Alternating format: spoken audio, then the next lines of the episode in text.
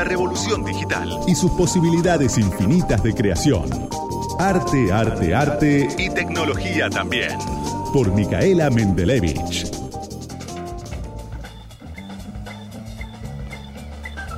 Y aquí estamos, este, en este la columna de, de arte del algoritmo escondido y con Micaela en forma remota, esta vez este, Micaela Mendelevich, que no, nos va a acompañar con, con algo muy interesante para hoy. ¿Qué, nos trajiste, Micaela? Buenas tardes. Hola, Santi, hola, Pablo. ¿Cómo les va? Y la estoy aislada, muchachos. Ya, ya, ya pronto va a terminar esto. Es así, todos saltando de aislamiento a, otro. ¿eh? Es lo que hay, es lo que se puede. Y como me parece que todo es un gran fracaso, y estoy negativa por no, mentira, el aislamiento te pone en una situación rara, les voy a hablar del fracaso justamente. de Pero con una mirada un poco más copada sobre el pobre fracaso que tuvo tan mala prensa durante todo este tiempo, ¿no? Porque hay museos raros, les puedo ir trayendo algún popurrí a lo largo del año de los museos más raros del mundo. Hay museos de las relaciones rotas, hay museos del sexo, hay, hay museos de, lo que se les ocurra.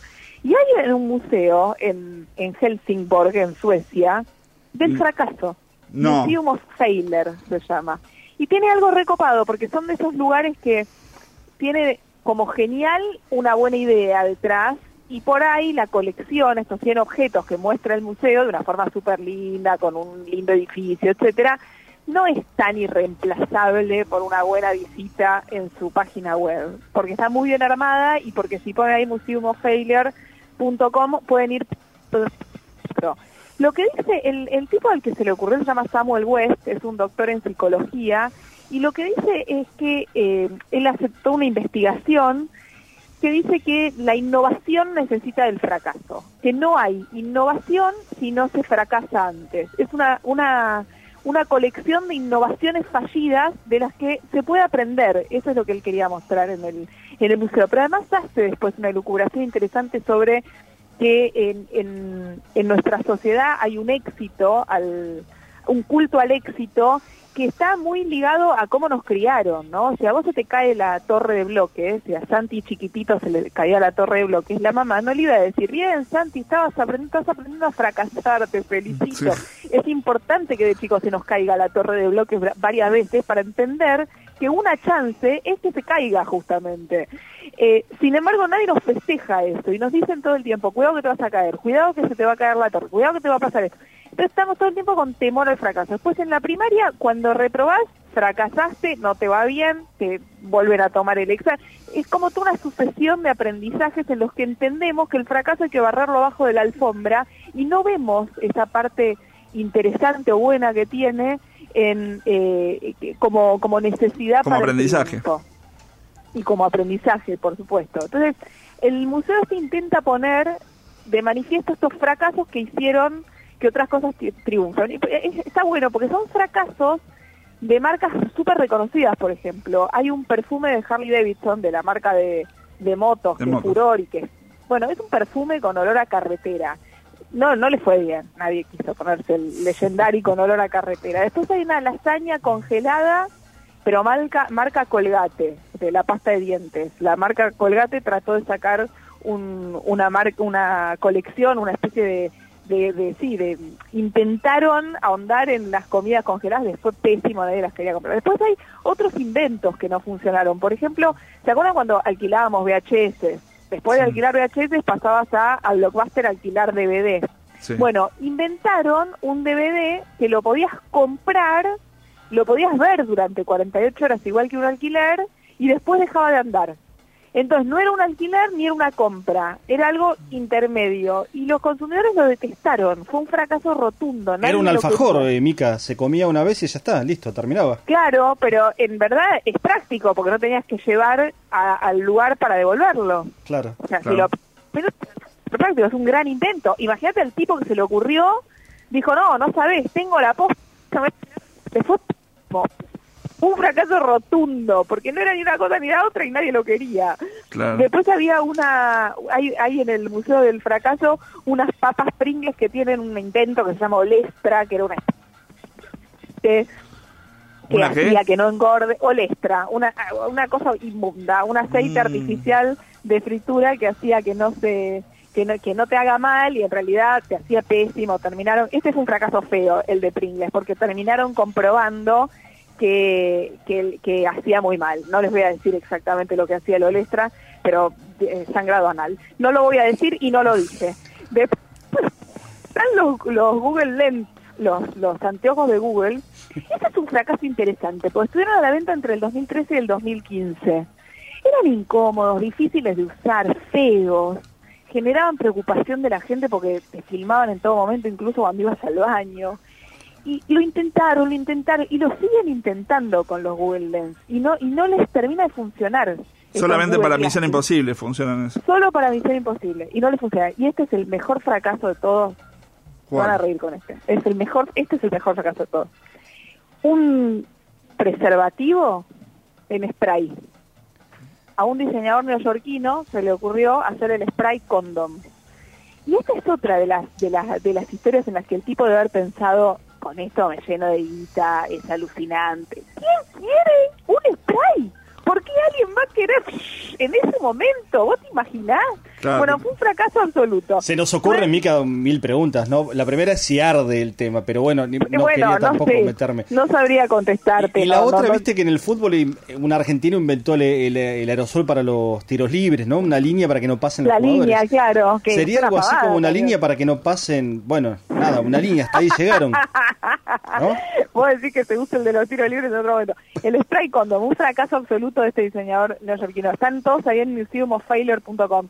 Pero está bueno porque hay además, estos son todos el museo está muy centrado en los fracasos del marketing, pero hay un montón de, fracasos en la historia del arte y mientras estaba armando esta columna con el Museo del Fracaso, pensaba en la última cena de Da Vinci, que todo el mundo va y la mira y, y está ahí, y es un gran fracaso, porque a Da Vinci se le ocurrió pintar con óleo sobre una pared al fresco, o sea, no lo hizo nadie antes ni después, y por eso se está descascarando, porque está pintado, está pintado con un material oleoso sobre una superficie que está hecha en base acuosa, con base agua, y bueno, no funcionó. Ahora, Da Vinci era un gran probador de cosas, en algunas iba fracasando, y aún sus fracasos hoy son considerados de las obras de arte más necesarias de la humanidad. Eh, Edison era otro gran fracasador, y un fracasador moderno que hizo una oda del fracaso, hay un montón de charlas TED y de, y de toda una, eso que hablábamos la semana pasada, en la anterior, sobre él, es Jack Ma, el creador de Alibaba, supo crearse a sí mismo como una historia del éxito a través del fracaso porque lo rechazaron 10 veces en Harvard, lo rechazaron de todos los trabajos, incluso él cuenta una historia que eh, aplicó para, para ser vendedor en KFC, el de los pollos fritos, eran 24, tomaron a todos menos a él y después se convirtió en uno de los chinos más millonarios del mundo. O sea, eh, hay un- una, un- una vuelta de tuerca al fracaso hoy que es muy interesante y que eh, hizo, entre otras cosas, que este psicólogo en Suecia le dedique un museo. Muy buena, muy buena raconto de los fracasos y muy, muy, muy interesante también como para tenerlo en cuenta esto de un tropezón no es caída y que... un tropezón de caída. Hay un solo problema, chicos, con esto. ¿Cuál? El Museo del Fracaso es un éxito. Claro. Es la paradoja, la paradoja del Museo Claro. del Fracaso. Exactamente. ¿Nos reencontramos la semana que viene? Sí, esperamos tenerte nuevamente con nosotros acá y eh, eh, conjuntamente para hacer el algoritmo escondido. Y si no, seguiremos fracasando. Y si no, seguiremos fracasando. Fue Micaela Mendelevich con la columna de Arte, Arte y más Arte. Le ponemos cara a los números fríos de la economía. Isaac Yuyo Rudnik Del ISEPSI. te trae la realidad caliente de nuestro país.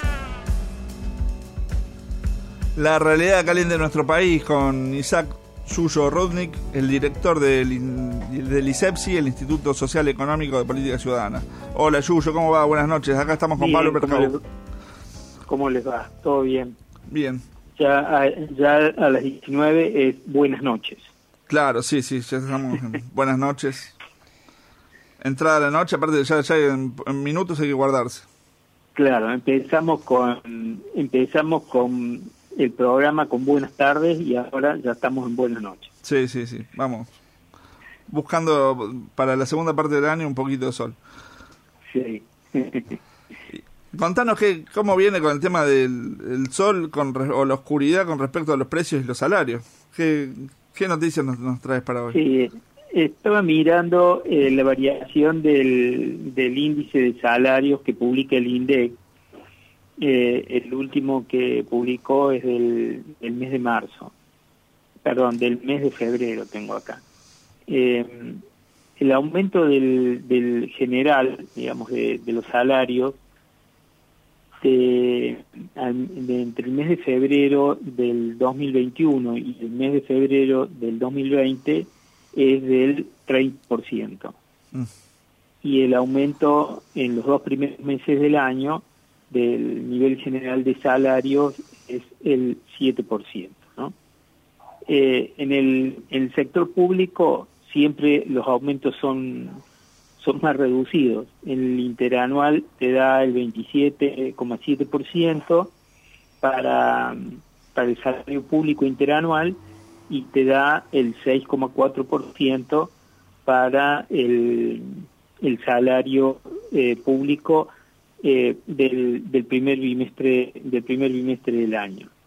Ahora, si, si nosotros hacemos la comparación con eh, los incrementos de la canasta básica de alimentos, el interanual nos da el 51%. Mm. Entre febrero del 2021 y febrero del 2020, el incremento fue del 51% contra el 30% que registra el, el aumento del, de salarios. Del, del salario. ¿no? Todo esto en el marco de una, de una serie de datos que muestran que la, la economía se va recuperando, porcentajes importantes de crecimiento en la construcción, de crecimiento en el, en el índice de en el, índice de producción manufacturera todos este bueno incremento lo, lo vimos en otras en las semanas anteriores el incremento del consumo, perdón, del comercio exterior, eh, fundamentalmente exportaciones, y en el último, en el último tiempo, en el último mes, eh, también en las importaciones.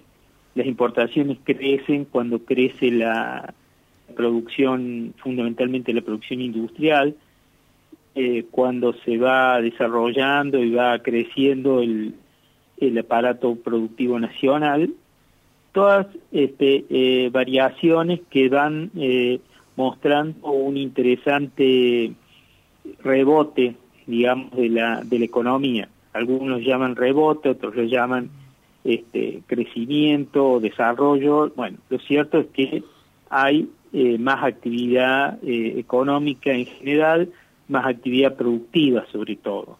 Pero no llega a los precios, no llega a los salarios. Esto.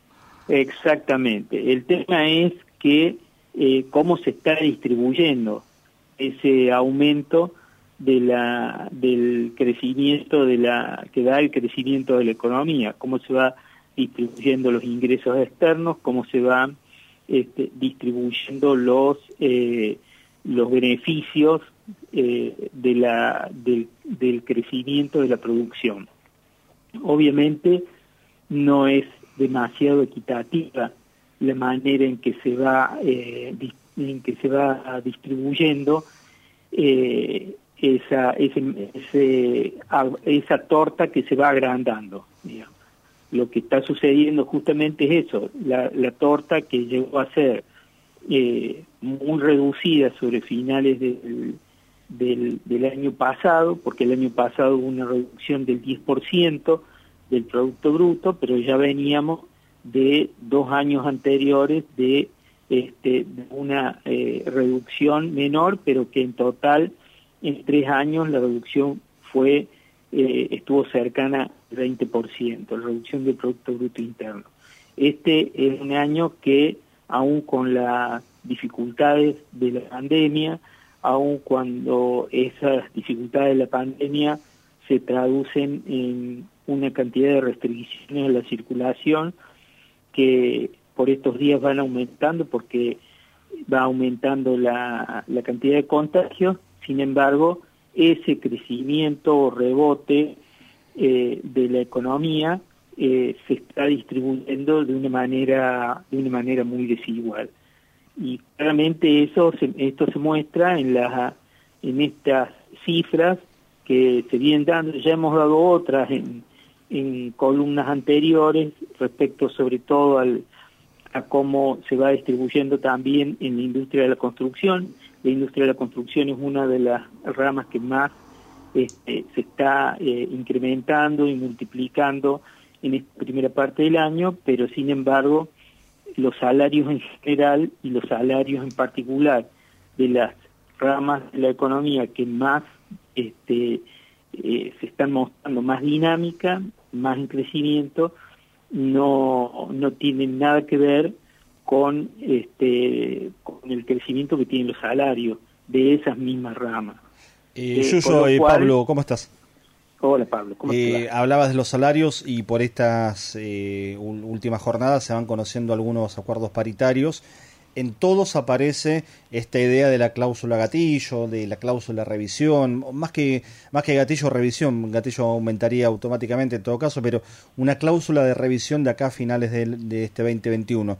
Esto es un poco patear la pelota para adelante, como para decir, bueno, desencillar hasta que aclare que pase este lío y sobre el final del año volvemos a charlar y volvemos a ver. Sí, lo que pasa es que eh, me, da la impresión de que es más lo que vos decís que la intención de efectivamente eh, lograr, no ya, digamos, como en algún momento planteó el gobierno, planteó el Ministerio de Economía, que este año iba a haber una recuperación de tres o cuatro puntos del poder adquisitivo de los salarios. Yo creo que eso ya está fuera de toda posibilidad.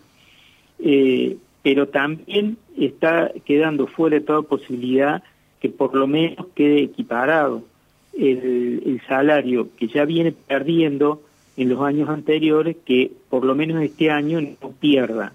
Pero eso va quedando fuera de también del escenario posible, porque eh, esto que vos eludís, los, eh, eh, los acuerdos que van este, firmando los gremios, en, la, en las discusiones paritarias, eh, en ningún caso están eh, dando cuenta de la posibilidad de que efectivamente se equiparen. Los aumentos están en el orden, en, en, general, hay algunos que tienen un poco más, pero en general están en el orden de el 30 al 35%. Pero ese 30 al 35% en todos los casos se otorga de manera fraccionada y en, y en muchos casos, yo diría también en la mayoría, los últimos tramos se pagan el año que viene.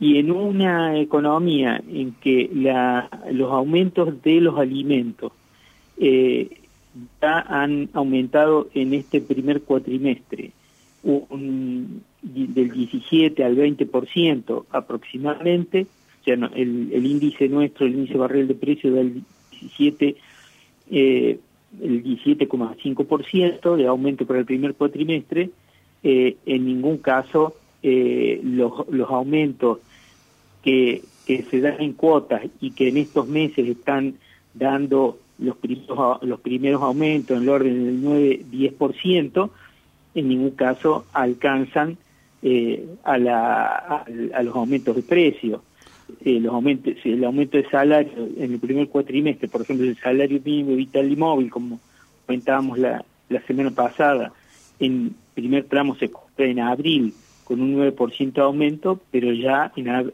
abril tenés un aumento del 17 y pico por ciento. Todo eso, te digo, por eso te digo, descontando la pérdida de poder adquisitivo que tuviste en los últimos tres años. Entonces, estamos asistiendo a una perspectiva en la que este año también va a haber una, un nuevo este, un nuevo descenso del poder adquisitivo de los salarios y detrás del, del descenso del poder adquisitivo de los salarios va el eh, la pérdida de poder adquisitivo de las jubilaciones, va la pérdida de poder adquisitivo de las eh, asignaciones sociales. Bien. En realidad la preocupación principal pasa por ahí, por eh, cómo se está distribuyendo, lo hemos planteado como interrogante en, en las columnas anteriores, cómo se está distribuyendo el, el incremento de beneficios que va a traer este año el, el crecimiento de la, eh, de la economía, pero también pone en Bien. cuestión cuál va a ser la dinámica de crecimiento de la economía, porque una economía que más de, de la mitad depende, el, más de la mitad de su Producto Bruto Interno depende del consumo interno, si ese consumo no se reactiva eh, efectivamente, bueno, hay que ver en definitiva cuánto es lo que va a dar el crecimiento general de la economía para final de año. Perfecto. Bueno, estamos con un panorama sombrío, pero bueno, veremos si, si sale el sol para más adelante en los próximos meses. Siempre, siempre cuando mm, este, tengo que hablar de estas de estas este, situaciones, eh, la verdad que eh, la radiografía es eh, no es este, muy agradable y uno siempre espera y tiene la esperanza y la sigo teniendo que la próxima vez podamos dar este, algunas cifras Una que buena. auguren, que den mejores augurios. Bueno, muchas gracias, Yuyo. Eh, no, gracias a ustedes como siempre y nos vemos la semana que viene. Nos vemos la semana que viene. Era Isaac Yuyo Rudnick, el director del ISEPSI, cuyos datos, lo que venía contando, lo pueden encontrar en www.isepsi.org.ar, la primera con S, la segunda con C.